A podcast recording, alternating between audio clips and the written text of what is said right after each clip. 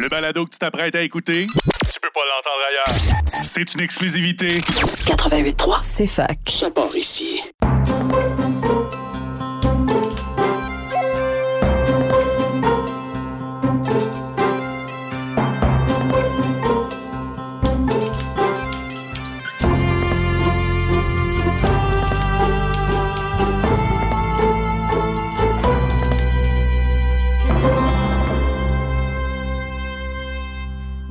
Bienvenue à ce cinquième épisode de Sensationnel, votre podcast de vulgarisation scientifique en collaboration avec la CFAC et le Rexus.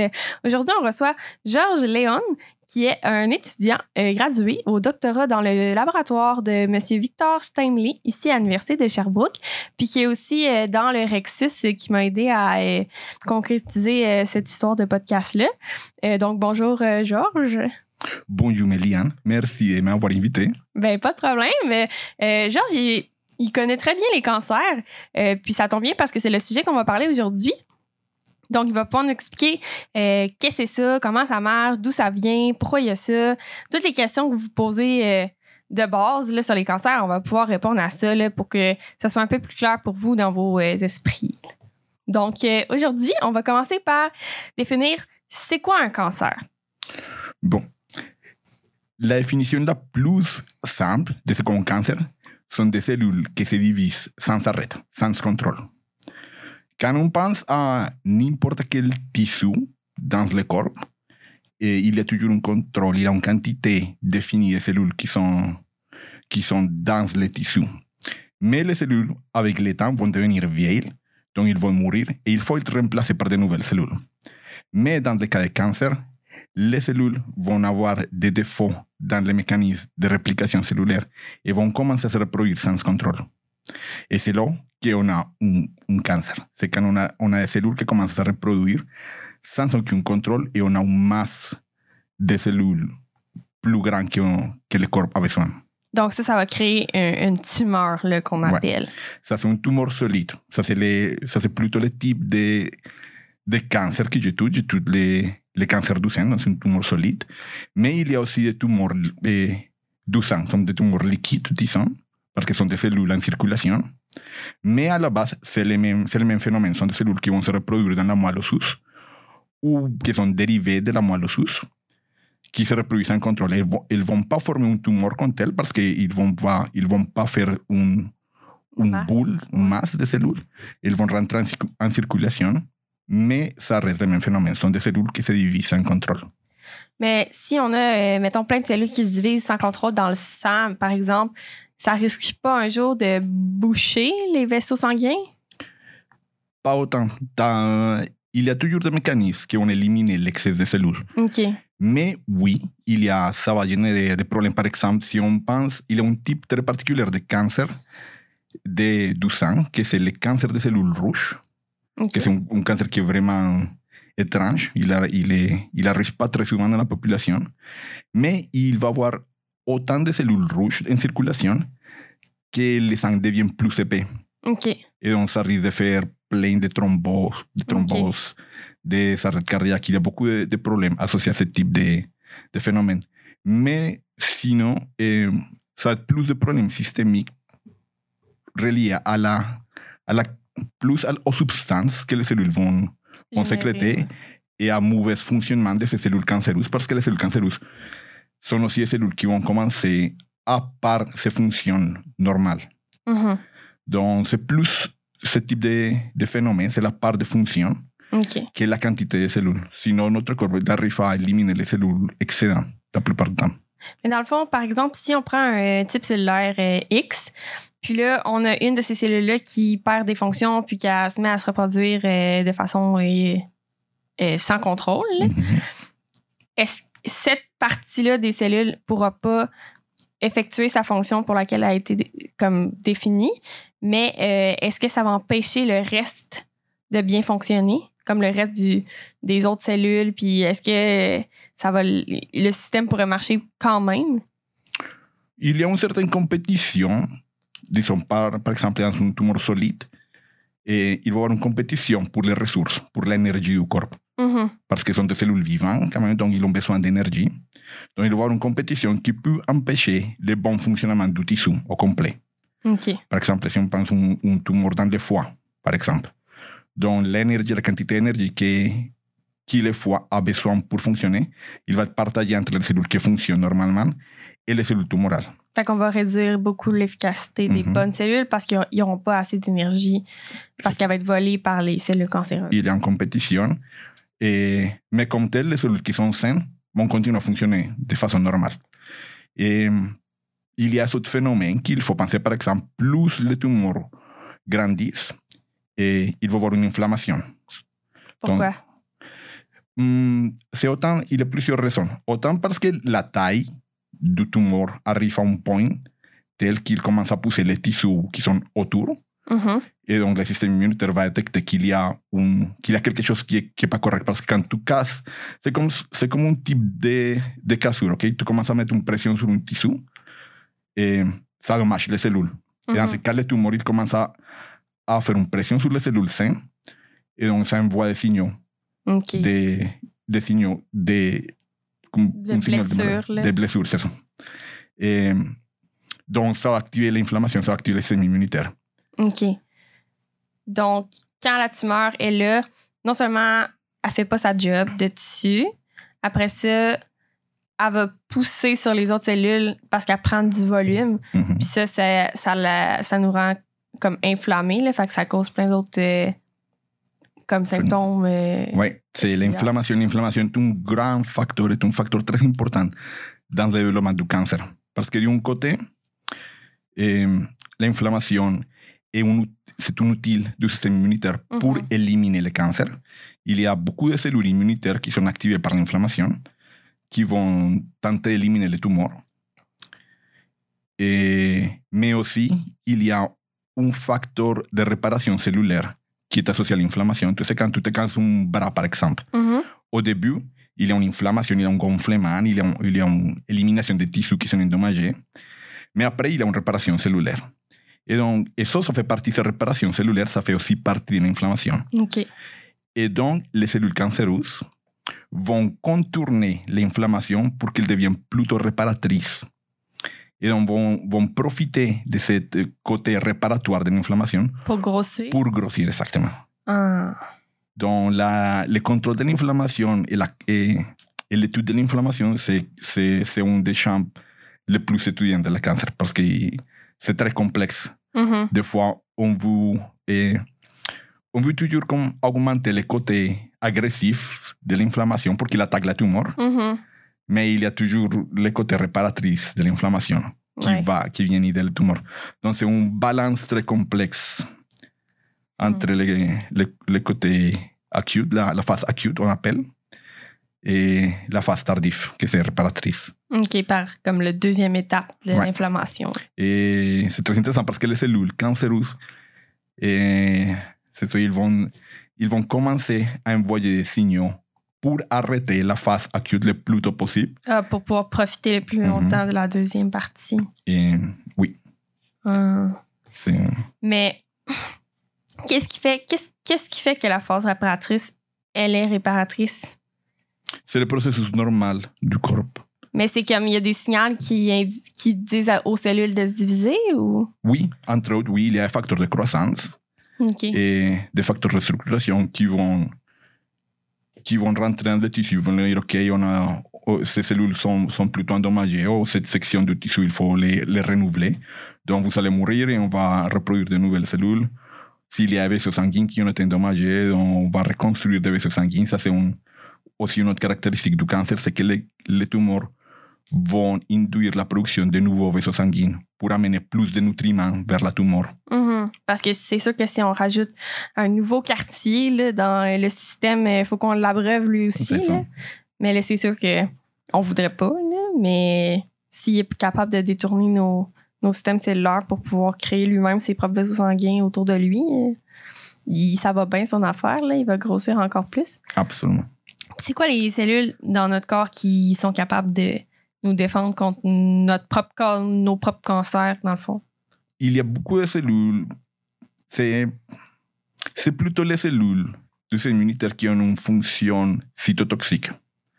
Donc, dépendamment de l'état du tumeur et de l'état de l'inflammation générale, on peut parler de cellules, de natural killer cells, de cellules CD8, TCD8, de cellules T cytotoxiques. Mais cytotoxique, c'est ce que ça veut dire, c'est que ça, ça va tuer, ça va induire la mort Oui. d'une cellule? Ce sont des, sont des cellules qui envoient des signaux de mort à la cellule. Ou sont, sont aussi des cellules qui vont sécréter des substances qui vont endommager les cellules. OK.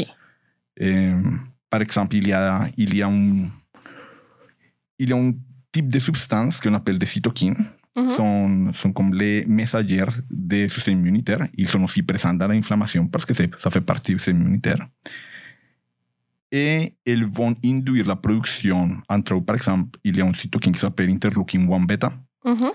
Et il va induire la production nitreux.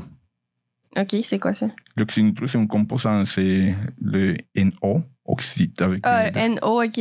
Oxyde N- nitri- nit- nit- nitrique? Nitro? nitreux, je sais- nitrous oxide en anglais. Ah, OK. Ça doit être oxyde nitrique, je suis pas sûre, mais.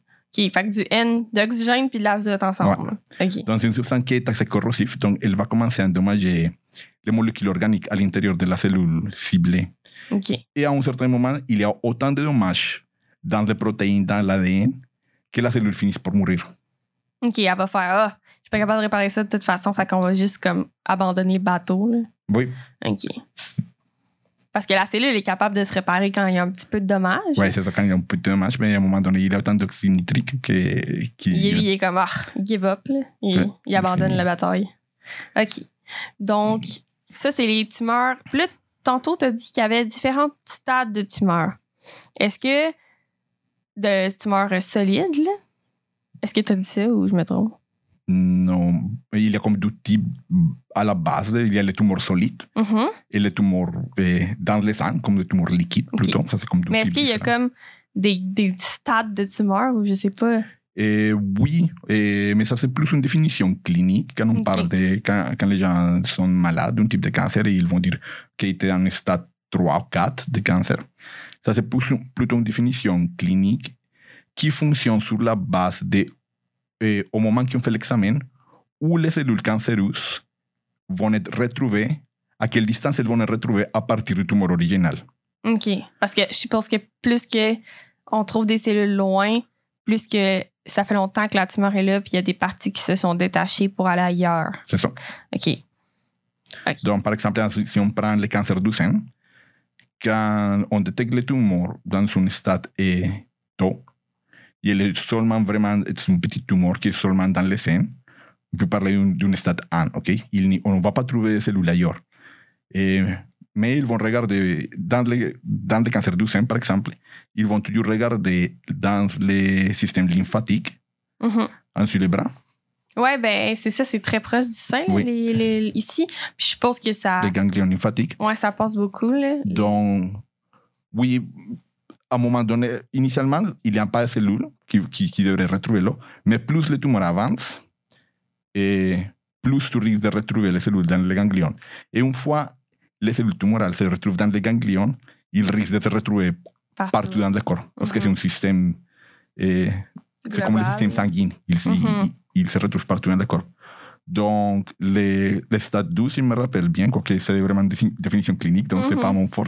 Mais je parlais, les stades 12, c'est si tu les retrouves dans les ganglions du sein. Et stade, stade 3, si tu, si tu le retrouves dans les ganglions ailleurs que dans les ganglions comme dans le système ganglionnaire, mais ailleurs. Mhm. Et le stade 4, c'est quand il y a déjà des métastases dans des autres organes. OK, puis c'est quoi? Est-ce que c'est quoi la différence entre des cellules cancéreuses qui se détachent puis qui se promènent dans les ganglions et des métastases? Et, hum, ça, c'est une, bonne question. Est-ce que c'est comme. Est-ce que, mettons, les cellules, ils vont. Ils vont euh, quand ils, ils se mettent à proliférer à un autre endroit, on dit que c'est des métastases ou? Oui, c'est ça. Une métastase, par définition, c'est la production, c'est la reproduction d'un tumeur secondaire qui, qui sont des cellules, des Dérivées cellules cancéreuses. Première tumeur. première- par exemple, et dans, encore dans les, dans les cancers du sein, parce que c'est mon sujet. le Ouais. cancer du sein. Et tu peux retrouver des cancers du sein dans le cerveau.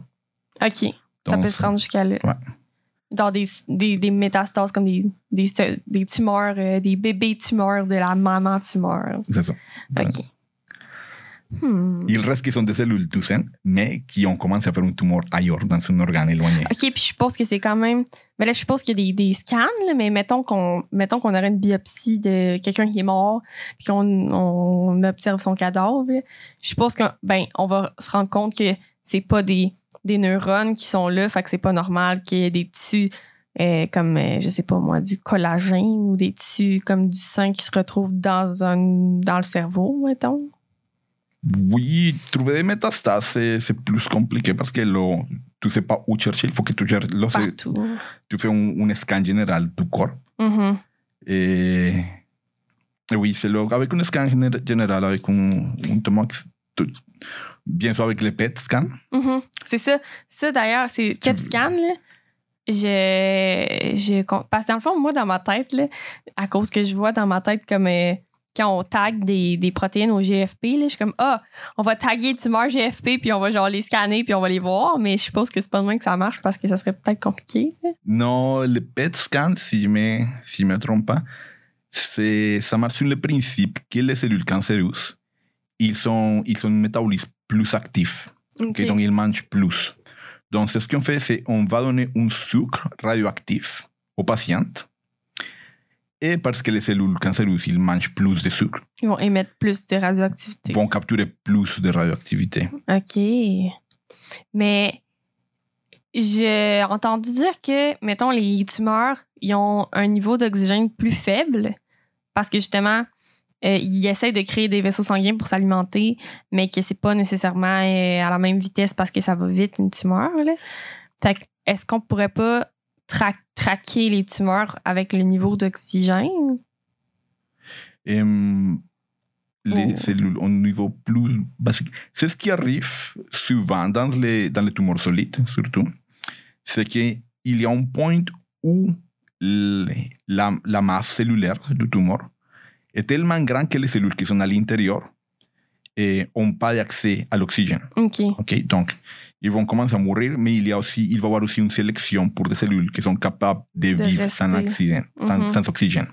Donc, ce sont des cellules qui vont tomber en un métabolisme sans oxygène. Et ces cellules, si ces cellules sont sélectionnées, elles commencent à, à se reproduire plus que les autres. Et parce qu'il y a un avantage à ne pas avoir besoin d'oxygène si s'il y a une compétition entre les tissus normaux qui ont, qui ont Mhm. besoin de l'oxygène. Et donc, c'est c'est un phénomène qui est très, qui est très connu, qui, qui arrive Mhm. dans beaucoup de types de cancers, c'est que les cellules cancéreuses vont tomber en un métabolisme sans oxygène. Complètement. Plutôt. Ah, je pensais que, mettons, il était, il était comme. euh, il utilisait beaucoup moins, mais je pensais pas du tout, du tout. là, comme... Ça, ça, se pourrait- ça, ça dépend. Tu peux trouver tout dans les types cellules, dans les, Ouais. dans les tumeurs, ok? Donc, et il va sûrement avoir un moment où les cellules vont avoir un intervalle, un- vont, vont avoir les deux types de métabolisme de façon simultanée. Mais il y a un certain avantage à ne pas avoir besoin de l'oxygène si tu compétitionnes avec les autres tissus. Puis je me rappelle que dans un cours de biologie moléculaire, on avait vu que il y avait plusieurs types, parce que là, on dit toujours, ah, le cancer du sein, le cancer du sein, mais il y a plusieurs types de cancer du sein. Oui. Mais qu'est-ce que ça veut dire? Comme c'est quoi ces types-là? Pourquoi il y a plusieurs types? Qu'est-ce que ça implique? Ça, ça marche pour tu. Ça, c'est ça, c'est quand même compliqué. Ça marche. Il y a plusieurs types de n'importe quel type de cancer. Mhm. Et ça dépend parce qu'à la base, n'importe quel type cellulaire peut donner origine à un cancer. Ouais. OK? Et un tissu, un organe, est composé de plusieurs types de tissus et chaque tissu a plusieurs types de cellules. OK. Donc, il y a. Et n'importe quel type cellulaire peut donner origine à un tumeur. Donc, tu peux voir, quand on dit par exemple tumeur du cancer du sein, mais ce sont des cellules qui sont dans les seins, mais il y a plusieurs types de Ouais, ça cellules. peut être euh, soit des kératinocytes ou des cellules de peau, je suppose. Oui, des gras aussi. C'est Mhm. la plupart du temps. Donc, c'est ça. Il y a d'un côté, c'est ça. Il y a plusieurs types de cancers en fonction de quel type cellulaire donne origine au tumeur. Mhm. Dans le cancer du sein, par exemple, et il y a des classifications plus précises. Et la plupart du temps, sont des cellules épithéliales OK, du de- conduite mammaire qui la- vont donner. la, la peau, des, des conduits mammaires, tu veux dire, euh, qui servent à allaiter? Oui, Ok. eso al interior, al interior du sein, il y a Ok. des, Des, conduits pour allaiter. qui, produ- qui- autant qui produisent le lait, sont des glandes, Mhm. des- des systèmes glandulaires. Donc, sont, les, glandes, les cellules glandulaires sont aussi des cellules épithéliales, sont des cellules épithéliales spécialisées. Et sont ces cellules, autant les cellules glandulaires que les cellules de, de conduite qui vont, qui vont donner naissance le- la plupart du temps au tumeur de, du sein. Et par la suite, dépendamment de comment les tumeurs évoluent, dépendamment de c'est quoi les mutations qui vont, qui vont apparaître dans le tumeur, on peut faire une déclassification plus, plus poussée.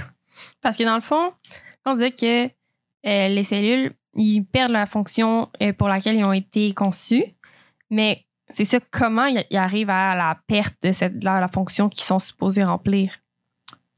C'est. Étant donné, si on revient encore à la, à la définition basique de ce qu'un tumeur, ce sont des cellules qui s'arrivent sans, qui se reproduisent sans contrôle, ce phénomène arrive parce qu'il y a une certaine instabilité génomique. Ok, Il y a des mécanismes, toutes les cellules ont des mécanismes en place pour gérer la reproduction de l'ADN quand il se divise. Il y a des mécanismes qui vont regarder que l'ADN soit bien produit, qu'il n'y a pas d'erreur dans la reproduction de l'ADN. Mais eh, quand les cellules deviennent tumorales, donc elles se reproduisent tellement vite que les mécanismes qui, qui regardent, n'ont pas le temps de, de regarder que la reproduction de l'ADN soit bien faite. Donc, ça donne une instabilité génomique. Donc, plus les cellules, plus avancent, en plus la tumeur avance, plus de mutations vont apparaître. OK? Et c'est cette accumulation de mutations qui, à un certain moment, va éliminer la fonction, et la fonction précise de la cellule. Parce que tu as tellement, tellement de cellules qu'il y a beaucoup de mécanismes cellulaires qui arrêtent de fonctionner, donc la cellule arrête de faire ce qu'elle était supposée faire. OK. Donc, elle arrête parce qu'elle n'est pas surveillée comme faut. Puis là, je suppose que plus qu'elle n'est pas surveillée comme faut, plus qu'il y a tendance à avoir des, des, mutations qui vont arriver puis qu'on ne pourra pas gérer. Mais dans le fond, il y a aussi des mécanismes cellulaires qui empêchent les cellules de justement euh, développer trop de mutations. Mais pourquoi ça arrive quand même? C'est. Quand on parle l'origine du tumeur, de d'un cancer, quand on parle de eh, l'oncogénèse, le Mhm. phénomène de développement du cancer, il faut regarder deux types de gènes. Il y a des gènes qu'on appelle oncogènes, qui sont des gènes qui vont eh, augmenter les chances de qu'une cellule devienne cancéreuse, et des gènes inhibiteurs de tumeur, qui sont des gènes qui sont en charge de prévenir que ça, ça Mhm. arrive. Et on a plusieurs gènes qui font la même fonction, qui sont des gènes redondants qui, qui ont Mhm. des fonctions semblables. Et il faut dire que pour qu'une cellule devienne cancéreuse, il s'agit jamais d'une un seule mutation. Mhm. ok Il faut qu'il y ait une accumulation de mutations dans plusieurs de ces mécanismes. Donc, il faut qu'il y ait, par exemple, un- une inhibition de plusieurs gènes inhibiteurs de tumeur pour que les mécanismes arrêtent de, de fonctionner. Parce qu'ils sont des mécanismes redondants. Mhm. OK? Ouais, parce que si, mettons, t'en perds un, ben, il y en a un autre qui prend le chapeau puis qui, s'assure que tout est correct. Mais si on enlève, mettons, je sais pas, euh, euh, 8 sur 10 de ces petits amis-là, ça commence à être dur pour juste euh, deux surveillants de surveiller toute la cellule. C'est exactement ça. Mais aussi, il faut, donc, il faut pas seulement qu'il y ait comme une inhibition de plusieurs gènes inhibiteurs, il y a aussi qu'il y a une suractivation des oncogènes. OK. Parce que même, disons que qu'on a perdu tous les gènes inhibiteurs, mais si la cellule elle continue à se reproduire de façon correcte, donc il n'y a pas avoir de tumeur. Donc il faut aussi qu'il y ait une altération, qu'il y ait une mutation dans un oncogène. Les oncogènes sont des gènes qui sont très souvent associés à la multiplication cellulaire, à la division cellulaire. Donc, il faut qu'il y ait une mutation dans un oncogène qui induise à la cellule à se reproduire plus vite. Donc, c'est là, quand on a un signal qui induit à la cellule à se reproduire plus vite et qu'on n'a pas un signal qui arrête cette division, qu'on a un tumeur. Donc, il faut qu'il y ait un défaut simultané dans les deux mécanismes. Un- il faut qu'il y ait un défaut dans les oncogènes qui active un oncogène pour qu'il y ait une division plus vite et qu'il y a un défaut dans les, dans les gènes inhibiteurs. Mais euh, est-ce que tu, on sait pourquoi? Dans, parce que là, tantôt, on disait qu'il y avait différents euh, types cellulaires. Mettons, cancer du sein, là, c'était les cellules épithéliales. Mais euh, des cellules épithéliales, on en a partout. Pourquoi est-ce que, mettons, dans le sein, il y a plus souvent ces mutations-là qu'ailleurs? On le sait-tu, ça? Plus ou moins. Et il y a plusieurs caractéristiques dans le cancer du sein. Sont des cellules qui sont, entre autres, sont très réceptives à des signaux hormonaux. Par exemple, Ok. dans les femmes, c'est l'estrogène. Et c'est un signal qui induit la reproduction cellulaire. Et ce type de tissu, il est très réceptif à ce signal. Et donc, sont des, sont des tissus qui, par sa nature, déjà se reproduisent beaucoup. OK. Et il y a, par exemple, une des, une des, des raisons les plus communes pour développer des cancers du sein, c'est des mutations dans les gènes BRCA. OK. Et c'est un, c'est un gène inhibiteur de tumeur, c'est un gène qui est en charge de regarder que, la, eh, que les copies d'ADN soient bien faites. Mhm. Et quand on a quand, quand les femmes aussi les, les hommes, on peut aussi avoir des Mhm. mutations dans les gènes BRCA. Et on a des mutations dans les gènes BRCA, donc sont des gènes qui vont être fonctionnels. Donc, tu accumules plus facilement des mutations au long de ta vie parce que le gène n'est pas fonctionnel.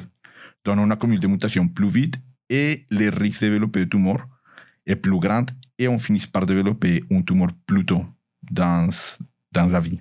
Mais attends, les gènes BRCA, ils sont mutés plus facilement dans ce tissu-là? Non, ici, oui, c'est, j'ai manqué. Et des fois, sont des mutations héréditaires. Ok. sont des familles qui ont, qui ont des mutations dans des gènes BRCA qui ne sont pas fonctionnels dans la famille. Et donc, tu vas, tu vas être né avec un gène qui n'est pas fonctionnel déjà à la base. OK. Fait que t'as déjà moins de surveillants. Donc, par exemple, sont des, il y a, on a deux gènes BRCA, BRCA1 et BRCA2. OK. Et, em, quand les femmes ont des mutations dans les deux gènes, c'est très, très probable qu'ils vont développer une, une- une grande probabilité de développer des cancers du sein. C'est par exemple le cas d'Angelina Jolie. OK. Elle avait déjà. Et elle avait sa mère et sa grand-mère et avaient des mutations dans les gènes BRCA. Elle avait aussi des mutations dans les deux gènes BRCA. Sa grand-mère, elle avait développé des, un, du tumeur dans les ovaires, OK. tumeur ovarien. Sa mère avait développé des tumeurs dans les seins. Donc, avec tous ces antécédents et en sachant qu'elle avait des mutations sur les seins, et elle s'avait fait un, un- Ah, déjà fait une ablation des seins une ablation préventive. là. une ablation préventive. J'avoue que, ben dans le fond, c'est parce que là, si t'as plus de surveillants, il te manque juste à avoir tes oncogènes qui sont mutés, puis Mhm. euh, ça part. là. Ouais. Puis il y a quand même un risque que ça se réponde ailleurs, puis que ça, ça, ça crée plus de problèmes que juste une ablation des seins. Exactement, surtout qu'une ablation c'est peut être facilement eh, corrigée. Ouais, avec la chirurgie plastique ou quoi Ouais. que ce soit par après. là. Euh, mais il y, a des- il y a des parties qui qui s'ablattent moins facilement, là, genre le cerveau, là, par exemple. Oui, oui, oui. Mais ouais, c'est sûr que dans ce cas-là, c'est. C'est. C'est c'est tant qu'à risquer euh, de perdre ton cerveau, justement, que ça se rende dans ton cerveau, t'es mieux de. Ah, mais on a juste deux gènes qui. Fait que je suppose que. Pour BRCA. Mais BRCA, c'est un inhibiteur, c'est un, un inhibiteur du cancer parmi autant des autres. Mais. euh, on a ces gènes-là dans toutes les cellules épithéliales ou? Oui, oui, on a les. Mais il, il semblerait qu'il est, est plus important dans les cellules épithéliales du, du, du sein. OK, ils sont comme plus régulateurs euh, Ouais. là. OK, mais on sait pas trop pourquoi. Et c'est une bonne question. Non, je sais pas. Faut chercher. Oui, OK, parfait, on va faire ça. OK, c'est intéressant. Fait que là, on a plus de, de ces deux petits surveillants-là qui sont super importants dans le sein pour on sait pas pourquoi. S'ils sont déjà pas là à la base, ben c'est sûr qu'il peut y avoir des méchants qui font des mauvais coups, là, puis on a plus d'oncogènes, fait que ça va partir en vrille, là, OK. Mais, ah, attends, ça m'avait fait penser à une autre question. Puis là, je m'en rappelle plus. Mais est-ce que toutes les, toutes les cellules, mettons, là, tu disais, ah, mais c'est des cellules qui sont plus euh, réceptrices à des hormones ou sont plus sensibles à des hormones. Est-ce qu'il y a plus de chances qu'on développe des cancers dans des, justement, des tissus qui sont euh, glandulaires ou qui sont récepteurs d'hormones ou comme euh, sexuels ou je sais pas, tu sais, mettons les ovaires ou, ou c'est juste pour le cancer du sein. hein? Pour les, ovaires sont aussi un, un tissu qui est réceptif à l'estrogène. Et donc, cette mutation, pour le cas spécifique des, des ovaires, c'est aussi un tissu qui est réceptif à l'estrogène. Donc, pour eux, les gènes BRCA sont aussi importantes. Et, de façon générale, les tissus qui se reproduisent, qui se renouvellent plus vite, ont plus de chances de développer des cancers. Par exemple, si on pense aux cellules qui ne se reproduisent pas, par exemple, comme les neurones, Mhm, c'est moins. sont, sont des cellules. C'est vraiment rare qu'on va avoir des, des cas de cancer à avec partir des cellules neuronales. Je suppose que les cancers du cerveau, ça doit être plus les, les myé- C'est les cellules de support, oui. Ouais, les cellules de la les gagne de myéline. c'est- Mais les un Les astrocytes sont des Ouais, astrocytes. les, amis des neurones. OK. C'est ça. Sont plus des, des cellules de support. OK. Ah, c'est assez bad parce que on en a besoin aussi. hein. Oui. Mais OK, fait que plus qu'un tissu se reproduit vite, c'est sûr que plus qu'il y a de risques qu'il développe une mutation là, aussi. là. Et, mettons la, la peau, là. Moi, je pense à ça tout de suite. C'est ça que je me dis, oh mon Dieu, mais ça, ça se reproduit très vite, la peau. Il faut qu'on change de peau au complet à tous les mois, genre. Oui. Mais encore là, il y a deux types cellulaires de peau, fait que ça dépend, là. Mais. euh, fait qu'il il doit avoir aussi plus de cancer de peau que de cancer du cerveau. Sûrement, ça, je ne pourrais pas te dire c'est quoi la proportion de, de, de quantité, types différents de cancers de peau contre les cancers du sein, mais oui. Et il, y a un, il y a un avantage dans, les, dans la peau, je pense, c'est que le fait que les cellules poussent vers l'extérieur. Mhm, oui. C'est vrai. Parce que, ben, si t'as un cancer du kératinocyte, il s'en va, là. Mais c'est l'autre type de cellules, les méla- mélanocytes. Ils, ils restent plus proches. Fait que là, ça, c'est pas pogné en bas de ta peau. là. Mais c'est sûr qu'il y a plein de gens qui ont des, qui ont des carcinomes, là, qui est genre cancer des kératinocytes, puis qui sont même pas au courant parce que ça a aucun effet. C'est juste comme un petit moton de peau par rapport sur ta peau. Là. Fait que si jamais vous avez ça, là, un petit euh, spot de peau qui grossit incontrôlablement, là, c'est pas nécessairement grave, mais peux l'enlever. Puis euh, c'est pas, c'est pas euh, comme en dedans de toi, là, c'est pas invasif comme chirurgie. là. Il y a un- une chose qui serait intér- intéressante de mentionner, c'est que les, ce type de mutation qui donnent, qui donnent source au cancer, ça arrive quand même assez de façon normale. ok? C'est pas quelque chose d'extraordinaire. Donc, développer un cancer, c'est pas quelque chose d'extraordinaire. extraordinaire. C'est juste que notre système immunitaire est super efficace à les éliminer. OK. Et donc, c'est pour ça qu'on se rend compte. Mais le type de mutation qui, qui donne naissance à un, à un- Il à arrive un- un souvent. cancer arrive souvent, surtout plus on, on devient âgé. OK. Et, mais notre système immunitaire il est vraiment efficace à éliminer les cellules tumorales. Pourquoi est-ce que ces mutations-là arrivent plus quand on, on devient plus âgé? Parce qu'ils s'accumulent. OK. Mais c'est sûr, comme je disais, comme je disais tantôt, et au, moment, au moment de ta vie, tu peux avoir une mutation dans un gène inhibiteur et ça va rester. OK. OK? Parce que ça va pas avoir de, de conséquences euh, sur la vie de la cellule. Fait qu'elle va, va comme pas s'en rendre compte puis elle va continuer à faire ses petites Ça va continuer, mais plus, donc on a une mutation aux 30 ans, ensuite on a une mutation aux 35, 36, et finalement on est rendu 70, c'est là qu'il y a autant de mutations qui ça finit par créer un cancer. OK. Fait que c'est pour ça aussi que les gens plus âgés vont avoir plus tendance à développer des cancers que Ouais. des jeunes personnes parce que ils accumulent au cours de leur vie des mutations dans leurs cellules. Exactement. Je voulais revenir sur l'estrogène parce que là, on a dit que les cellules glandulaires euh, dans le cancer du sein puis les ovaires qui étaient sensibles à l'estrogène. Mais l'estrogène, tu sais, euh, nous, on, ben, les hommes aussi en produisent, là, c'est juste vraiment moins. là. Oui. Mais est-ce que ça a le rapport comme. Est-ce que parce que les hommes ils font moins d'estrogène, il y a moins de cas de cancer du sein chez les hommes? Ça a-tu un lien? Oui, OK. oui, définitivement oui. Mais aussi c'est parce qu'on a moins de tissus mammaires. Oui, c'est sûr que. C'est sûr que oui, là. Euh, J'avoue qu'il y a moins de, de, de, de, de- contenu à, Ouais. à détruire, là, puis à proliférer à partir de, là. La source de base est moins grande, là. Fait que c'est sûr que. Mais, mettons, là. Mettons qu'on donnerait plein d'estrogènes à des hommes ou des souris, je sais pas, là. Est-ce que ça s'est déjà fait de booster à l'estrogène des mâles, puis qu'on voit que, mettons, ils ont le même euh, degré de, de cancer du sein, ils développent ou? Eh, je pense que oui, surtout par exemple si tu regardes dans les cas des femmes transsexuelles Mhm, qui, qui se sont soumises à des thérapies de remplacement d'hormones, mhm. Et la probabilité de développer des cancers du sein augmente aussi. OK, parce qu'eux, ils prennent beaucoup, beaucoup d'estrogène là, dans leur transition.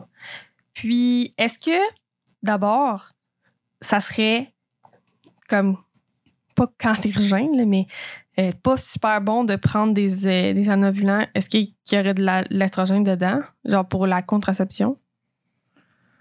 Hmm, Tricky. oui. C'est ça, c'est une, question difficile. Et je pense qu'il y a beaucoup de, de contraceptifs que c'est juste progestérone, mais il y en a aussi qui ont de l'estrogène dedans. Fait que je suppose que c'est. Tu sais, je sais, je sais pas c'est quoi l'effet sur la, le- le- la contraception d'ajouter de l'estrogène, mais euh, vu que euh, l'estrogène, ça semble être un, un- un inducteur pour euh, craquer les, les cellules à diviser dans ces glandes-là, est-ce que prendre de l'estrogène serait comme pas nécessairement une bonne idée? pas nécessairement, je pourrais pas te dire c'est quoi le résultat. Euh, Il faudrait, il faudrait regarder cette étude épidémiologique sur les gens qui prennent ce type de médicaments et les comparer aux gens qui prennent pas. Là, je pourrais vraiment pas te dire avant Mhm. que se dise. Et il faut penser aussi qu'il y a un effet, et de plus en plus on le voit, on s'est s'est étudié qu'il y a l'estrogène, il agit dans le système immunitaire. OK. Et, et il semblerait qu'il devienne moins actif. Ça, ça diminuerait l'effet du système immunitaire? Donc, il y a, il a un effet de, de l'estrogène dans le système immunitaire. Et c'est Est-ce complexe. que c'est pour ça que on n'a pas de grippe d'homme?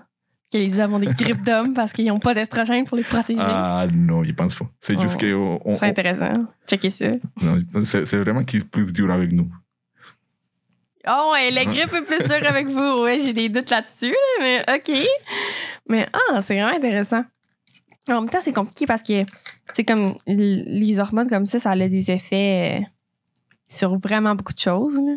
Comme ben, tu viens de dire, là, c'est oui, ça a des effets mettons, sur nos cycles, savoir puis tout, mais là, c'est sûr que si en plus on a des rôles dans euh, le système immunitaire, puis si tu rajoutes des rôles dans on sait pas quoi encore, là, c'est sûr que enlever une hormone au complet, c'est comme pas faisable. Mais est-ce que si on le sait qu'on est porteur euh, des mutations dans les gènes BRCA, mettons, ou des mutations qui sont euh, euh, possiblement euh, dans, sais, qu'on pourrait développer un cancer, à part euh, le cancer du sein, c'est pas, pas, pas compliqué, mais tu, peux, mettons, faire une ablation des seins, mais il y a des sortes de cancers que tu peux pas vraiment faire une ablation de genre tes os, là, ou je sais pas. Est-ce qu'il y aurait des façons qu'on pourrait se prévenir de ça, ma- malgré que génétiquement on, on a ça? Mm, là, la seule façon que je vois, ça serait comme une thérapie génique Pour remplacer les gènes ou pour eh, remplacer la fonction du gène. Donc, si on, si on injecte une copie du gène pour produire la protéine qui est, qui est défectueuse. Mais les thérapies géniques n'ont pas marché pour l'instant, Dans ce cas-là ou en général? en général. OK. Mais dans le fond, les gènes BRCA, ça code pour une protéine. Oui. Le, le but, ça serait de réintroduire cette protéine-là pour comme pour balancer. OK. Mais là, mettons, c'est une protéine, mais c'est pas toujours des protéines. Ça peut être des, des facteurs de croissance ou des inducteurs de je sais pas quoi, là, des, des régulations. là. Non? Mais même les facteurs de croissance sont des protéines. Oui, mais mettons. ah, Euh, C'est vrai. Mais tu sais, qu'est-ce qui s'assoit, là? Des. Ça s'assoit, là, puis là, après, la polymérase s'assoit là-dessus, là. C'est genre euh, un inducteur, là, ou. Ça aussi, c'est une protéine, hein, j'avoue. Dans ma tête, c'est comme. C'est comme quelque chose, mais ok, ouais. C'est un signal, mais ce signal-là, c'est sûrement une protéine. Ah, comment ça s'appelle? Un, un. Pas un inhibiteur, pas un starter, mais. Tu sais, comme euh, le seul exemple que je pense, là, c'est, c'est avec genre le système immunitaire puis la calcinurine. Puis le, le facteur là, en papillon, genre NFAT là, ou whatever. Puis là, lui, il s'en va dans l'ADN, puis il s'assoit. Puis là, c'est un facteur comme qui permet de starter la traduction. Là. OK. Et, l'autre pourrait probablement les compenser avec un médicament. OK. Mais donc, si. Mais à la base, si, si on parle de. de Un facteur de transcription. C'est ça que je cherchais le mot. Facteur de transcription. Ah, OK, c'est des protéines aussi, ouais. Bon, ben, OK, d'abord, on est correct. Depuis quand est-ce qu'on est au courant euh, que ça existe, les cancers? c'est un phénomène qui est très commun dans les organismes multicellulaires. Et donc, sûrement, le cancer, il est avec nous depuis qu'on est être humain. OK. Et si on regarde les registres fossiles, on peut déjà retrouver des ostéosarcomes. Des fossiles de cancer? Ouais, c'est ça. Tu vois, un ostéosarcome, c'est un tumeur des, des, des os. Ah, OK. Donc, il y a des formations dans les os. Et ça, on peut le voir dans son, Un squelette. dans son squelette. Ah, ça fait comme un- une bosse sur un os? Oui, oui, il y a, ça dépend beaucoup du, du type d'ostéosarcome, mais ça fait un, un boss ou ça fait une déformation complète. doit faire de mal? l'os. Oui. Il y a des, il y a un type spécifique d'ostéosarcome qui fait pousser les os en forme de, de spikes. de Oh pinets. mon Dieu, ça fait des piquants dans tes os? Oui, Ça doit faire vraiment mal. vraiment. Eh, Mais on n'est pas mieux, mettons, de, de, même que je sais pas, d'amputer cette partie-là. Ben, si c'est possible. Probablement oui. Genre, on enlève cet os-là puis on le remplace. Je suppose qu'on est capable de remplacer des os maintenant avec n'importe quoi. Euh, Ben, des métals, euh, des polypropylènes de je sais pas quoi. Ouais, si c'est dans une extrémité, ça serait facile, mais Ah ouais. ça, dépend de l'autre. Ouais, mais même si c'est une côte, euh, enlève-moi là puis mets-moi une côte en métal, je sais pas. là, mais... c'est, euh, Hey, oui. T'as Mais des pics là, dans tes os, mon Dieu. OK. Pauvres personnes qui ont des pics dans leurs os. Je suis Je- comme- je suis traumatisée. J'ai vu un. C'était un crâne. Oh mon Dieu, il était en piquant? Et il est sûrement mort. Par en dedans ou par en À dehors? l'extérieur. vers l'extérieur. Il- C'était genre une licorne. Il y avait des cornes. Oh mon Dieu, le genre, dans le temps, il devait être comme t'es possédé par le démon. T'étais genre le démon. C'était plus de, de petits, de petits lépinettes. Ok, c'était pas Bon. genre des méga Non, non. cornes. Non, c'était- ma vision. Oh, ouais. je- J'imagine pas c'était quoi l'effet dans la peau, dans les tissus blancs. Mais c'est ça, on a. Comme tel, le cancer, il, il doit être avec nous même avant qu'on qu'on ait parce qu'il y a, il, il y a un tumeur partout dans le règne animal. Mais nous, on est au courant depuis quand? Comme parce que, tu sais, dans le temps, on savait pas qu'il y avait des virus, on savait pas qu'il y avait des bactéries. Fait que je pense qu'on était comme, oh mon Dieu, c'est quelque chose qui nous tue, mais on comprend pas. Oui, oui. Si on regarde l'histoire, les registres les plus vieux de- d'une mention sur le cancer se retrouvent dans un papyrus égyptien qu'on appelle le papyrus de Edwin Smith. Et ça, des années de 3000 années avant Jésus-Christ, à peu près. Et drôlement, c'est un, un papier qui parle des ulcères du sein, donc du cancer Ah du ouais? sein. Ah ouais, ouais, mais c'est. euh, si on a des mutations aujourd'hui, là, oui, il y a des. Je suppose qu'on a plus de facteurs euh, mutagéniques aujourd'hui à cause de notre euh, industrialisation et tout, mais.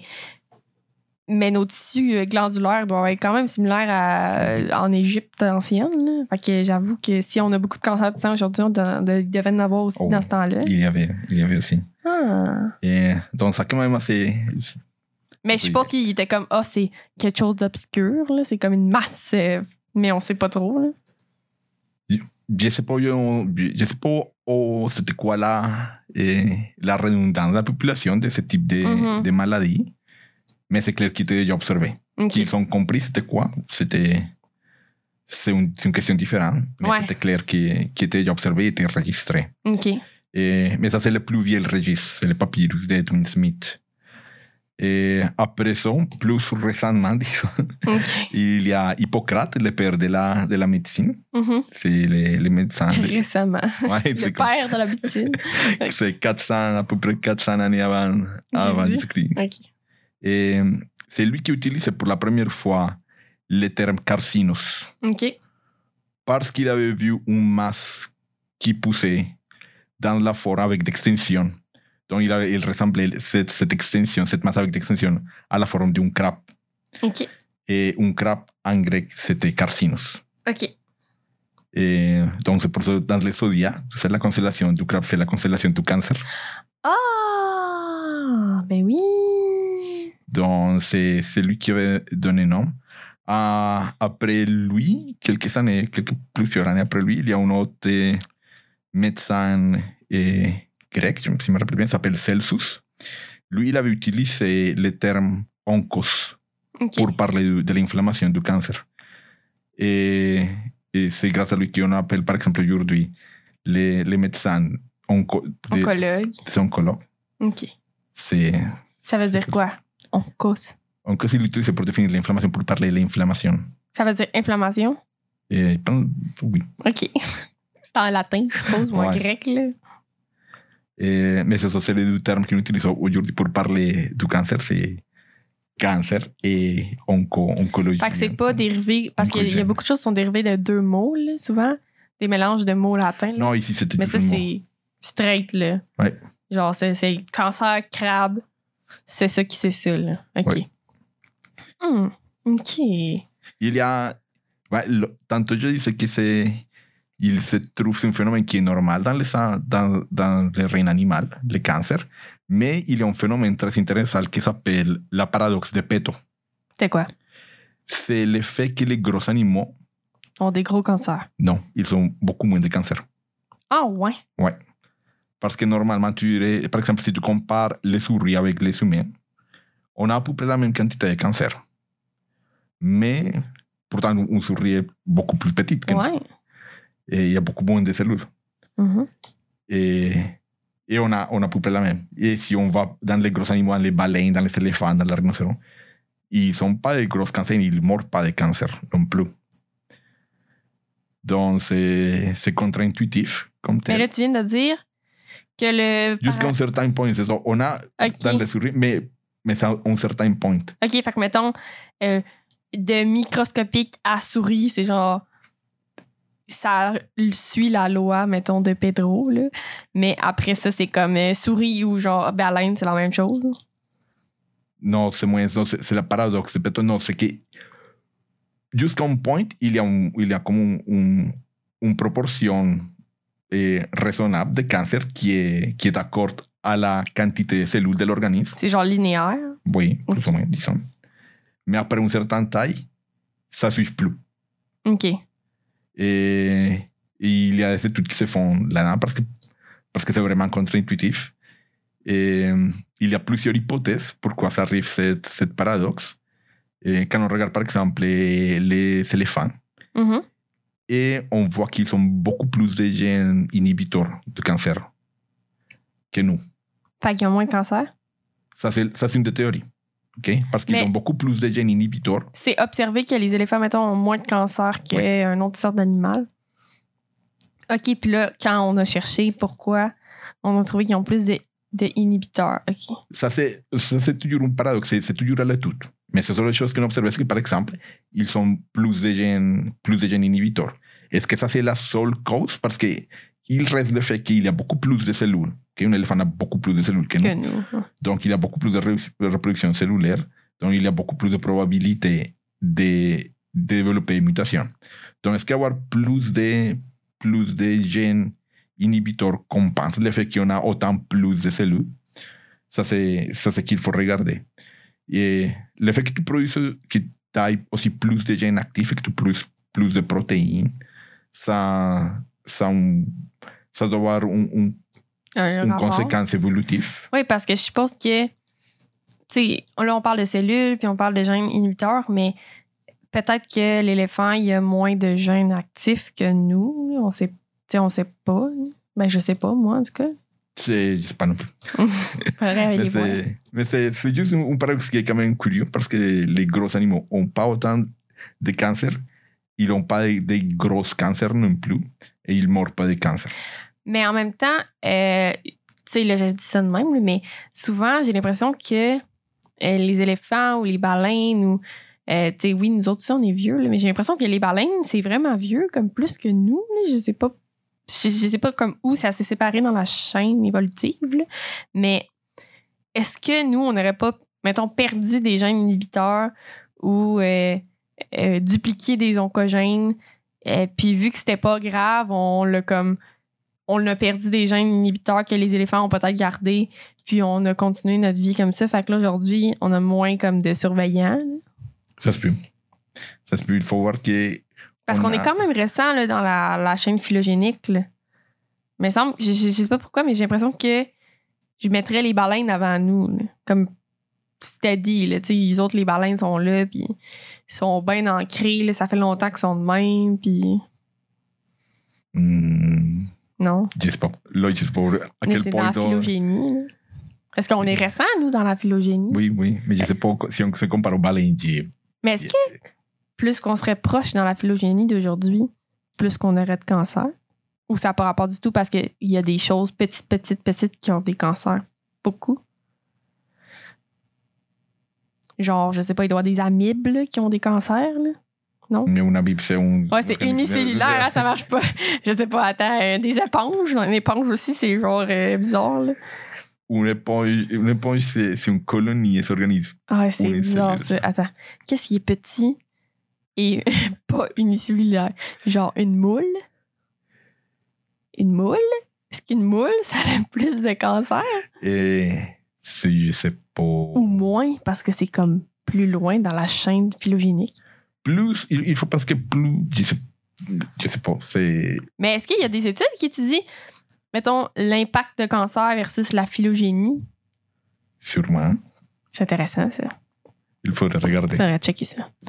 OK, on va retourner dans notre sujet parce que là, je t'emmène loin puis t'es comme, oh non, oh non, pas ce sujet-là, je sais pas.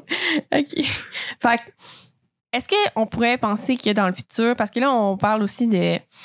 Ben là, on parle, je veux dire, dans, dans le, moment qu'on est dans l'espace-temps, de engineering des bébés, faire du génie, euh, de l'ingénierie euh, d'enfants. Est-ce qu'on pourrait ben, dans une éventualité, sélectionner des embryons qui n'ont pas de mutation BRCA, mettons? Qu'on est comme, ah, euh, ce fœtus- ce- cet embryon-là ou ce zygote-là, il possède des mutations dans tel tel gène qui le rendrait plus à risque d'avoir des cancers. Fait que, paf, on, on l'élimine ou, ou tu penses que, que non? Qu'on pourrait le faire? Oui. Mais est-ce que, mettons, là, aujourd'hui, je sais que ça se fait pour des maladies vraiment spécifiques, là, mais, tu sais, mettons, le cancer du sein, c'est quand même quelque chose de très répandu. Fait que, est-ce que on pourrait aller dans- jusqu'à dire, ah, OK, ben, mettons, euh, je sais pas moi, euh, la moitié des zygotes, ils possèdent des mutations BRCA, on va tout de suite les éliminer ou? Je pense que là, on tombe plus dans une discussion éthique. Ouais, mais que c'est oui, ça. On, on pourrait le faire. Oui. Est-ce qu'on veut le faire? Ça, c'est une autre question. Est-ce qu'on devrait le faire? Ouais. Puis aussi, là, euh, j'ai une question comme ça là, qui me vient. Souvent, euh, j'ai l'impression, ben j'ai l'impression de ce que j'entends, qu'il y a beaucoup plus de cancers dans les organes génitaux que dans les autres organes. Est-ce que ça te dit quelque chose ou t'as pas l'impression? Parce que, mettons, je pense euh, euh, aux chats aux animaux euh, domestiques. Il me semble qu'il y a beaucoup plus souvent un cancer utérus ou un cancer des testicules qui va être diagnostiqué chez nos animaux, mettons, versus cancer des os ou un cancer, euh, euh, tu sais, il y a plus de taux, j'ai l'impression, de cancer comme associés aux organes génitaux que des autres cancers, mais peut-être c'est juste parce que je sais pas. Tu sais, même les cancers les plus communs chez nous, c'est le cancer du sein, le cancer de la prostate, Oui, dans cette humaine, oui. mais c'est ça. Mais Mm, c'est encore là, c'est relié à- aux organes génitaux. Mais comme, pourquoi? Les, les organes génitaux, ils possèdent des choses qui sont, sont plus sujets ou parce que ça rapporte les hormones ou on sait pas ou personne ne s'est jamais dit je ça? pense plus par rapport aux hormones, parce que la, la prostate, c'est un, c'est une glande aussi qui répond aux androgènes, dans les cellules, les, les- les cellules, les hormones masculines. Mhm. Et donc, oui, sûrement, ça, ça, ça a une corrélation avec les signes de prolifération, avec les hormones. Et à part le, ca- le, le cancer de la prostate et le cancer du sein, si on compare avec tous les autres types de cancer, euh, je sais pas. Parce que, tu sais, Bon. On a des cancers du poumon, mettons, là, que je pense aussi qu'il y a des gros, mais tu sais, Il y a le cancer du côlon aussi, le système gastrique, il y a beaucoup. c'est vrai. Cancer du côlon, on a beaucoup. Et du cancer des sangs, il y a Mais j'ai l'impression que, mettons, poumon puis cancer euh, du côlon, euh, ça avec notre alimentation. Puis j'ai l'impression que notre alimentation est rendue vraiment industrialisée puis qu'il y a peut-être plus d'agents cancérigènes qui sont absorbés dans ces tissus-là parce que c'est des tissus, euh, justement, euh, euh, associés avec, comme, absorber l'extérieur dans nous. Là. Fait que, Aussi, mais tu peux dire la même chose avec les, les cancers des seins et la prostate parce qu'il y a beaucoup de substances qui vont simuler, qui vont être similaires, qui vont eh, reproduire la signal d'une hormone. OK. Donc, ça, ça se pourrait aussi que les- l'effet qu'on a plus de cas de cancer du sein, c'est parce que il y a plus de molécules chimiques et, Qui mimiquent Qui- des hormones. Mais qu'est-ce qui mimique? Des, des choses qu'on mange? Oui. Et il y a plusieurs, il y a plusieurs composés qui vont simuler la signal hormonale de l'estrogène. Hmm. C'est complexe. Il y, a, il y a toute une discussion autour de, des effets des composés chimiques au- auxquels on est exposé dans les mondes industrialisés aujourd'hui. Mhm. Et comment ils simulent des signaux biologiques. C'est Mais ça, je suppose que il y a des essais avec des souris, mettons, exposées, non exposées à certaines choses pour vérifier. là. pas autant. Pas autant qu'on pense. Qu'on pense? Oui. Il y a. Il y a. Oui. Euh, Pour, dépendamment si- s'il s'agit. Ce type de tests, ils se font surtout pour des composés qui sont destinés à la consommation humaine. Donc là, tu veux vraiment tester c'est quoi l'effet. Qu'on mange, mais il y a plein de choses qui sont dans l'air. Oui, mais par exemple, les, les composés qu'on utilise dans la production des, des éléments de construction dans les murs, dans les, sont des composés qui, On les qui mange teste pas. pas. Ouais, on les, on, on- les mange pas, mais on est en contact. Ouais, mais vu qu'on les mange pas, on, va, on est comme Ah, ben c'est correct, on l'absorbe pas, fait qu'on va pas Et le il n'y a pas autant de tests pour ce type de composés. Ok. Il y a aussi tout, tout ce qui est relié à la cross-réactivité, à la réactivité croisée. Donc, c'est comment deux composés qui, de façon indépendante, sont inertes, vont réagir Ensemble. ensemble. Donc, ça, c'est un champ qui est, qui est de plus en plus exploré, mais qui c'est infiniment grand. Comment, la- Ouais. comment deux composés inertes vont réagir ensemble dans notre corps, c'est c'est une autre chose. Ça a l'air compliqué. Qu'est-ce qu'on peut faire? Euh, mettons là, on a un diagnostic de cancer. Qu'est-ce qu'est-ce qu'on qu'est-ce qu'on peut faire? Qu'est-ce c'est quoi les, les thérapies utilisées? Et la première chose, c'est aller au médecin. Ton ben c'est ça. Il faut aller voir ton médecin. C'est lui qui va te prescrire les thérapies. là. Et de façon courante, il y a deux types de thérapies utilisées, c'est la radiothérapie et la chimiothérapie. La chimiothérapie, eh, il s'agit à la base de l'utilisation, sur l'utilisation de, de composés toxiques. OK. Et, et par semblable au, au PET scan, on utilise la caractéristique des cellules cancéreuses qu'ils vont accumuler, ils vont manger plus de substances plus vite que les cellules saines. Parce que les cellules, les composés qu'on utilise dans une chimio- chimiothérapie sont toxiques sont pour toxiques nous. pour toutes les cellules. Donc, c'est pour ça qu'on devient tellement Malade. malade quand, quand on- les gens qui sont en chimiothérapie. C'est parce que c'est toxique pour toutes les cellules du corps. OK. Et, mais c'est ce qu'on s'attend, c'est que les cellules cancéreuses vont manger plus de ces composés plus vite. Donc, elles vont mourir plus vite que les cellules saines. Mais là, moi, je me dis, ben là, mettons que tu as une tumeur, euh, ben là, encore là, le sein, c'est comme facile parce que si jamais c'est con- compact, on peut juste l'enlever, la tumeur. Mais est-ce que les gens vont faire de la chimiothérapie en plus, même si c'est un stade 1, mettons, puis il n'y a pas de, de cellules ailleurs? Ça dépend, c'est une question très clinique. Ça dépend beaucoup du type du tumeur, de la position du tumeur, parce que un sein, c'est facile à ouvrir relativement. Mhm. Mais même si tu as, si tu as par exemple, un, un, un tumeur en stade 1 au cerveau, à la base de ton cerveau, Ouais. ça c'est plus compliqué avoir accès à la base de ton cerveau. Donc, même si c'est, ça serait, c'est petit, c'est facile à enlever, c'est juste, c'est- extrêmement difficile de rendre dans certaines places de, de notre corps. Ben, le cerveau, c'est touché, là, mais mettons, euh, je sais pas, euh, le- l'intestin. Ça se ferait, me semble, non, d'ouvrir ton intestin puis. Oui, puis ça se fait. Non? Oui. C'est, il faut faire une biopsie. Parce que me semble c'est bien moins invasif. Ben, pas invasif, mais c'est moins euh, rough sur le corps de ouvrir le petit, ouvrir, faire une petite incision, aller chercher ça puis l'enlever. Oui. Puis que de faire la chimiothérapie, c'est vraiment violent. là.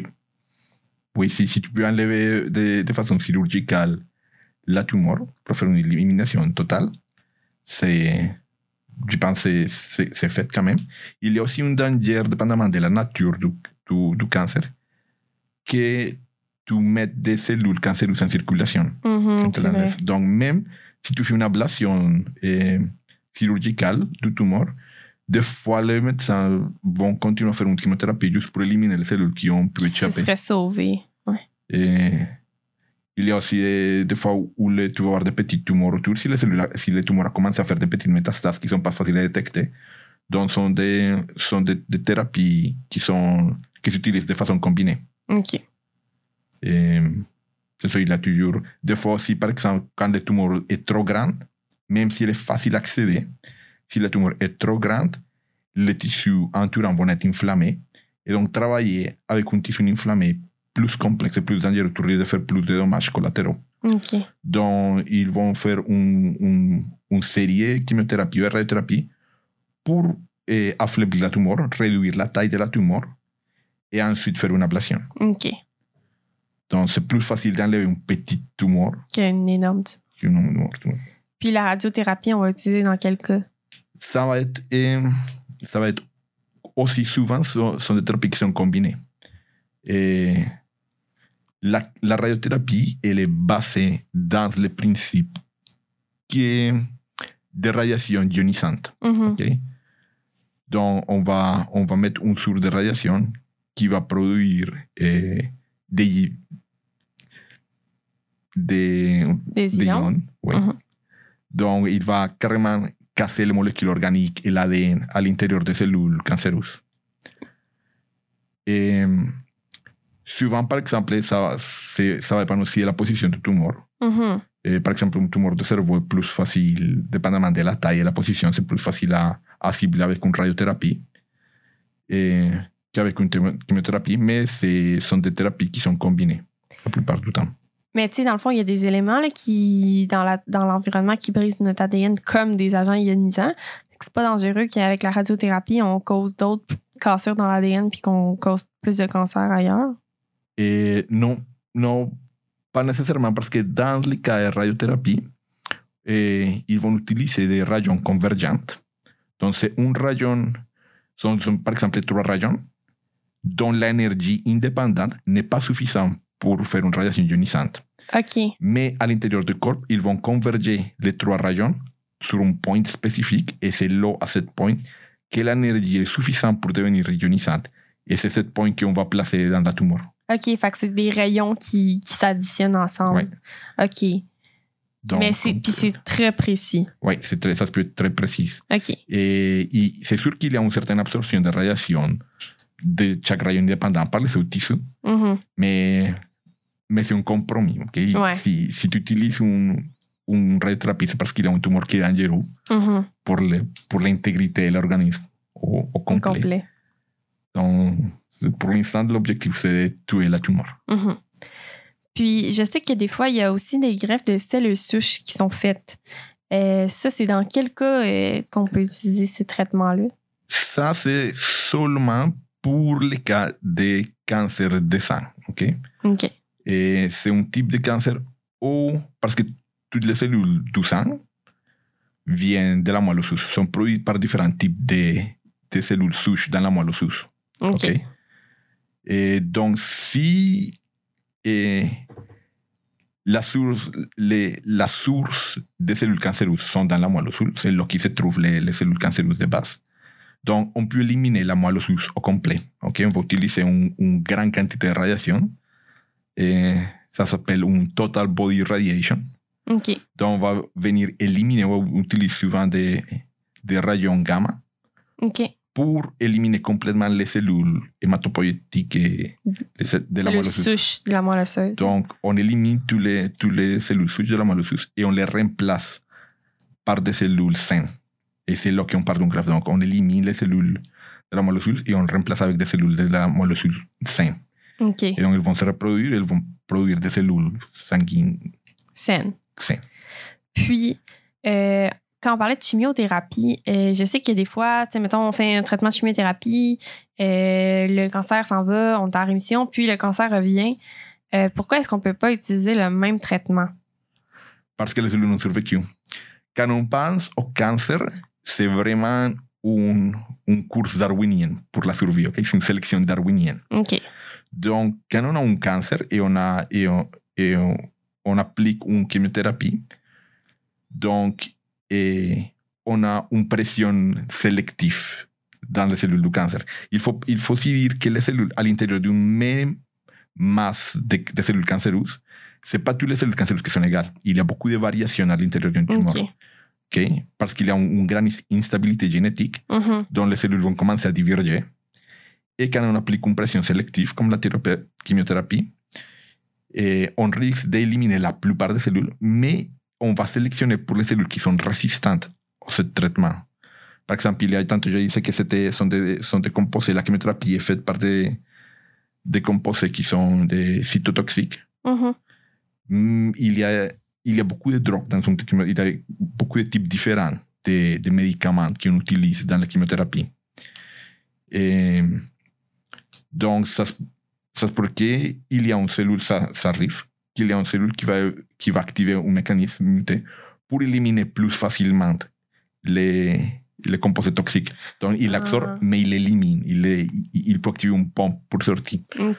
Donc, si les cellules, si les cellules survivent à la ronde de chimiothérapie, c'est parce qu'il a développé un mécanisme pour résister à cette, à cette euh, toxine. Puis là, il va re- rebâtir comme toute une tumeur à partir de Mhm. peu de cellules parce que justement, il se divise si vite que ça. Donc, c'est ça, il est, son- s'il a survécu, c'est parce qu'il est devenu résistant. OK. Puis là, on peut pas attaquer avec la même technique ça, parce ça que ça sert à rien. Comme les antibiotiques, dans le fond. C'est la même chose. C'est une pression sélective. Mais je suppose que c'est pas n'importe quel composé qui s'utilise en chimiothérapie pour n'importe quel cancer. Là. Non, il y a beaucoup. Il y a beaucoup de mécanismes différents qui on, qui on exploite. Et il y a beaucoup de médicaments que tu peux combiner aussi. Mais je veux dire, tu sais, je sais que, euh, par exemple, il y a pas. euh, on peut pas essayer euh, sept fois de battre le même cancer parce qu'on n'aura pas assez de médicaments pour faire sept shots de chimiothérapie différentes. Là. Non, si ça dépend de à, quel point, combien de temps ça prend au tumeur pour revenir dangereux. Mais une chimiothérapie, c'est un, traitement qui est assez toxique et assez, assez taxant dans dans cette round de chimiothérapie, ça commence à être agressif dans l'organisme. Pense Ouais. pas qu'il y a beaucoup de gens qui vont survivre à cette round de chimiothérapie. Non, mais Donc, mettons, souvent, ce qui arrive, c'est que c'est pas nécessairement instantanément. là. Ça peut revenir une ça. année, deux années plus tard. C'est ça, ça dépend de combien de temps ça prend à, à revenir.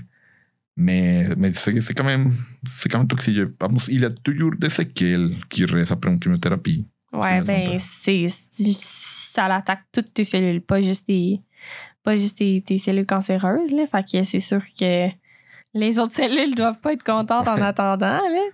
Mais euh, c'est, c'est quand même intense que notre, euh, notre solution, tu sais, ça soit de envoyer des toxines, là. C'est, ouh, ça c'est, il y aurait pas des traitements qui se développent pour qu'on puisse faire des alternatives un peu moins agressives.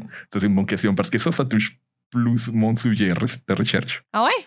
Ouais, parce que tantôt je parlais de cytokines, ce Mhm. sont les molécules qui sont les messagères du système immunitaire. Il envoie, et il envoie entre autres des signaux de mort cellulaire.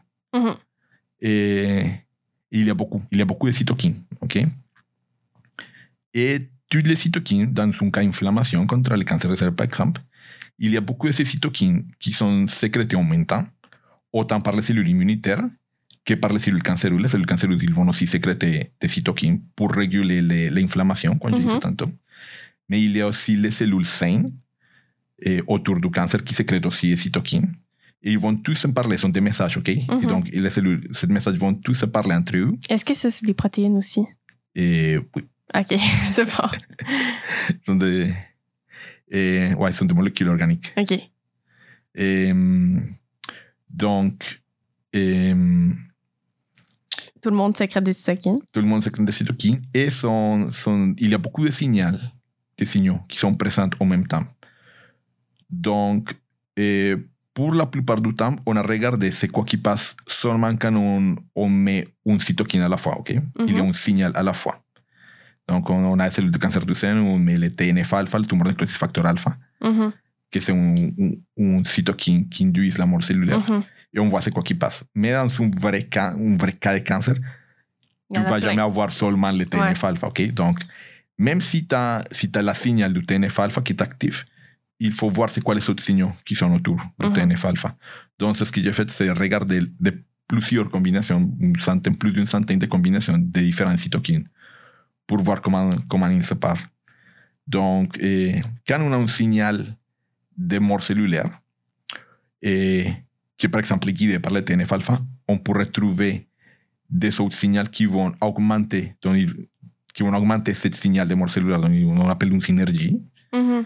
Donc, eh, si on arrive à trouver, par exemple, une combinaison de cytokines qui induit une synergie, une synergie puissante pour une signalisation de mort cellulaire, donc on pourrait utiliser cette combinaison, ce message qui, qui est naturel d'une certaine façon, parce que sont des cytokines, pour induire la mort cellulaire. Fait qu'on pourrait injecter des Par cytokines. Une combinaison de cytokines. Et Mais ça va-tu vraiment être, mettons, cibler la mort cellulaire de la, du bon type cellulaire ou ça risque de cibler la mort cellulaire de comme toutes les cellules? ça, ça c'est une bonne question. Ça dépend. Il, faudrait le tester. OK, parce qu'on sait pas encore. Et Parce que le. TNF-alpha, c'est comme. C'est rough, là. Ouais. Fait que si je mets du TNF-alpha, je pense que euh, n'importe où je le mets, ça meurt. non, c'est ça. Il faudrait, il faudrait qu'il soit ciblé. Da- D'une façon, par exemple, si tu l'injectes, on va l'injecter plutôt dans le tumor. Ça, Mhm. Là, on parle plus. il faudrait regarder vraiment des, des essais in vivo, en souris. Mais ça, il faudrait que tu les, tu les places où il faut. Mais par exemple, si on, si on trouve une combinaison qui vient vraiment augmenter beaucoup la puissance du TNF-alpha, on pourrait mettre très, très, très peu de, de TNF-alpha, mais mettre plus Beaucoup de de cytokines qui sont moins, moins agressifs pour eh, augmenter la puissance du TNF. Puis là, est-ce que. Ben, le random comme ça, mais est-ce que tu as trouvé des choses qui semblaient intéressantes ou? Oui, oui j'ai trouvé deux combinaisons. qui sont pas si pires? Oui, sont, sont pas si pires. Il y a une qui a un- une activité semblable TNF, à une combinaison qui contient TNF-alpha, OK. mais sans TNF-alpha. OK, fait que c'est comme moins euh, C'est moins rough. déjà. Ça décape moins fort. Oui, c'est en fait, le TNF-alpha comme tel, il avait déjà été testé comme thérapie clinique pour- Mhm. contre le cancer. Genre injecté direct, là. Mais le problème, c'est que le TNF-alpha est très inflammatoire. Ouais. Donc, même une petite quantité, ça c'était le, le problème, c'était que la quantité de TNF-alpha qu'on avait besoin pour induire une mort cellulaire, une cancer. super forte inflammation aussi qu'on voulait pas. Ah, puis là, si t'en mets pas assez, ben là, t'induis juste l'inflammation, puis on veut pas parce que c'est déjà inflammé parce que c'est un cancer. et tu mets pas assez, donc ça, tu, tu, tu tues pas les cellules cancéreuses. Mm. Donc, si on trouve une façon comme d'avoir la même signal de TNF-alpha, mais avec beaucoup moins de TNF-alpha, Puis moins d'inflammation. Ça pourrait être euh, Oui. mieux. OK. Hmm, intéressant. Bon, ben, je pense que c'est quand même une bonne façon pour terminer l'épisode. Euh, Il y a beaucoup de recherches qui se fait, euh, puis euh, justement, on essaie de rendre ça moins agressif parce que les traitements, comme qu'on a vu, euh, sont quand même rough là, pour traiter les cancers en général. là. à part si tu es capable de l'enlever localement, là, mais encore là, on veut pas euh, le répandre. là. Ben, merci, euh, Georges, d'être venu nous parler du cancer. C'était vraiment très instructif, euh, intéressant. On va te souhaiter bonne chance dans tes études parce merci que beaucoup, Méliane. c'est important qu'on trouve des solutions pour régler ça parce que ça affecte beaucoup de gens, le cancer, quand même. Mais merci euh, tout le monde. Puis, je vous encourage aussi, parlant de cancer et de greffe de cellules souches, plutôt, si vous voulez vous inscrire au registre pour le EMA Québec, là, parce qu'ils cherchent toujours des donneurs. euh, on sait jamais avec qui tu peux être matché. hein. Si jamais, euh, mettons, ton meilleur ami a besoin d'une greffe de cellules souches, mais que toi, tu peux pas, ben, ça serait le fun que quelqu'un puisse le faire parce que, mettons, toi, tu voudrais le faire, mais tu peux pas. On peut switcher le rôle avec quelqu'un d'autre. Moi, je pense que c'est quand même euh, intéressant euh, comme option. Là. Euh, puis aussi donner du sang. C'est important d'aller donner du sang, sauver les gens. Parce que c'est aussi, euh, toutes ces opérations-là de cancer, je sais que ça, des ablations, et des traitements, des greffes de cellules souches, ça prend beaucoup de sang. Que c'est important d'aller donner du sang à Emma Québec si vous pouvez, si vous n'êtes pas trop peur. Les gens sont vraiment gentils en plus. Ben, ben, sur ce, je vous laisse. Bonne soirée et à la prochaine.